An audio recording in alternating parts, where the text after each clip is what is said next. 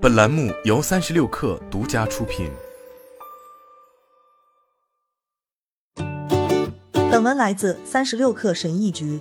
纽约是一座提供超负荷感官享受的城市，游客们可以做许多有趣的事。他们可以和自己最喜欢的歌手的全息投影，一起唱歌；可以使用加密货币，为墙上不断变换的数字艺术而赞叹；在上万英尺的露台上用餐，在时代广场上，这一切都可以做到。在疫情之前，这个仅占纽约市百分之零点一土地面积的广场，代表着纽约市百分之十五的经济产出。时代广场听起来就像是曼哈顿中心的游乐园。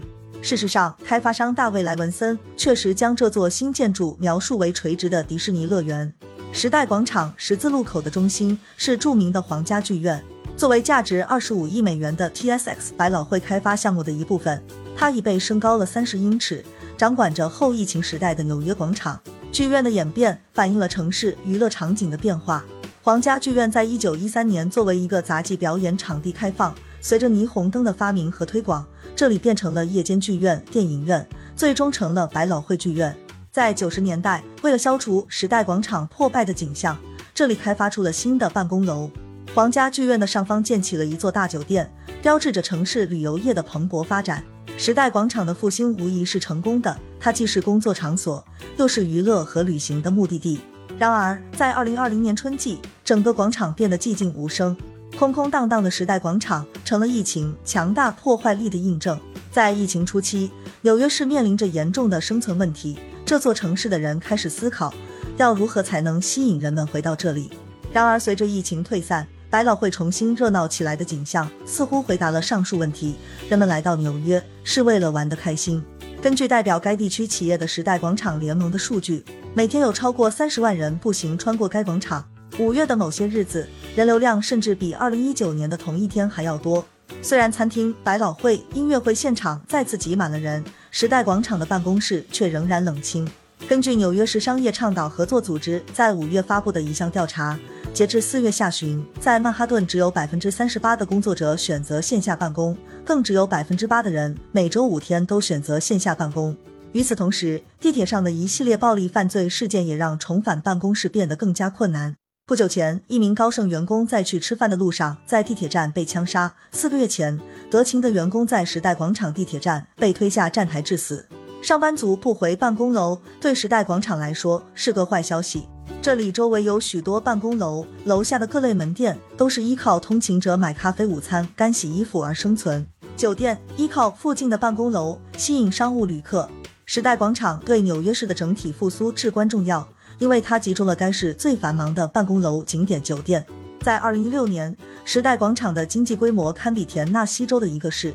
纽约市许多政界和商界的领袖都希望上班族回来。根据纽约州审计长办公室去年的一份报告，这场疫情使该市办公楼损失了超过两百八十亿美元的价值，这对该市的税基和财政健康构成了潜在威胁。前纽约市政府的经济发展顾问塞斯平斯基说：“想象一下，如果财政收入一部分消失了，我们要如何填补这个空白？我们将不得不提高税收或者削减服务，而这正是我们不愿落入的陷阱。”五月在时代广场举行的新闻发布会上，市长埃里克亚当斯在演讲中宣称：“美国的归来从这个广场开始。”时代广场联盟主席汤姆哈里斯感谢市长的发言，随后说。您站在时代广场的次数比我们大多数上班族都多，所以我们的上班族需要露个面。根据照片打印公司 Printic 分析，时代广场是美国在 Instagram 上最受欢迎的地标。二十一岁的荷兰大学生沙尔克维克最近和朋友参观了时代广场，他认为广场上明亮的屏幕营造出了一种让人无法抗拒的氛围，这就是人们对美国梦的印象，就好像在炫耀着你的生活有多好。沙尔克维克在皇家剧院附近拍照留念。这个剧院于二零一九年开始翻新，当时纽约市接待了创下纪录的游客数量六千六百六十万人。根据纽约市官方机构 NYC Company 的预测，预计游客人数要到二零二四年才能恢复到疫情前的水平。该机构预计今年将有五千六百六十万人次到访纽约。酒店入住率正在接近疫情前的水平。行业研究公司 STR 的数据显示，五月中旬，时代广场周围约百分之七十六的可用酒店客房已有人入住，而疫情前这一比例为百分之九十。尽管如此，如果国际游客或者商务游客不能大量回归，时代广场附近酒店的前景仍然难以预测。纽约时代广场喜来登酒店是纽约市客房数量第三大酒店，今年以二零零六年购买价格的一半左右售出。在疫情期间，NYC Company 努力在宣传视频中宣传时代广场，试图找到拯救酒店行业的办法。二十七岁的马特·克罗斯是伦敦的一名财务顾问。上个月，他第一次前往纽约度假。晚上，他穿过了时代广场。他说：“这像是任何游客来纽约的成年礼。”对上班族而言，回到时代广场的想法并不强烈。RXR 房地产开发商为吸引员工回归，正在楼内修建健身房、酒吧、餐厅和地铁直通入口。一九七零年代，面对纽约市财政危机、城市服务减少和犯罪猖獗等问题，时任市长推出了振兴时代广场的计划，并将其作为其经济发展计划的基石。这一时期，时代广场已成为毒品和色情业的代名词，在出租车司机被戏剧性的展现出来。受惠于新的税收政策，一大批开发商开始在纽约时代广场建立摩天大楼。杂志出版商康泰纳仕等大公司从一九九零年代开始迁入。市政希望办公室工作人员能成为时代广场的主力，带活周围的饭店和剧院的生意。但正如一些市政府官员说的那样，时代广场是自身成功的牺牲品。二零零零年代的旅游业成为其主要的经济驱动力，在创造了数十万个新工作岗位的同时，也将时代广场变成了游客聚集地。早在疫情之前，随着租约的到期，许多首批搬迁到时代广场的公司都决定搬迁到其他地方。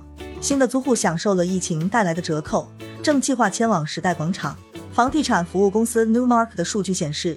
尽管租赁交易正在回升，但曼哈顿中城的办公楼控制率仍创下历史最高纪录，达到百分之十八点二。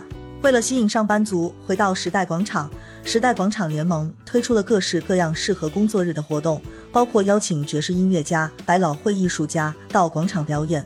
但对三十三岁的吴爱玲来说，并不奏效。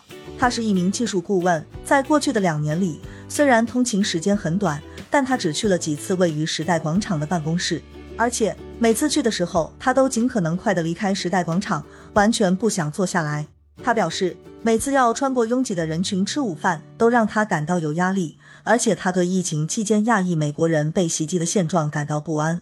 在市中心，开发商们正在翻新大楼，引进按摩师和大堂礼宾服务，办公室的上班族可以从这里点外卖。还有一些业主为了能租出房子，开始接纳一些此前从未考虑的住户，如牛仔舞教学工作室。一九八七年，当皇家剧院因内部装饰被指定为历史地标时，该市的保护委员会表示，这个剧院是几乎无可争议的最著名的百老汇舞台，他留下的遗产定义了这个片区。如今，皇家剧院成了虚拟现实的游乐场。TSX 入口处可以看到一个巨大运动鞋的全息图，从天花板上投射下来。一些地方只对能使用加密货币的游客开放。负责对内部空间进行编程的公司聘请了一位首席元宇宙官。一个可供流行歌手虚拟形象直播的舞台也正在被搭建。开发商曾经计划在 TSX 建立赌场，但是这一计划目前被搁置了。我们生活在一个不确定的时代。如果明天百老汇剧院和餐馆都关闭了，那么你还是希望自己享受过这一切？好了，本期节目就是这样，下期节目我们不见不散。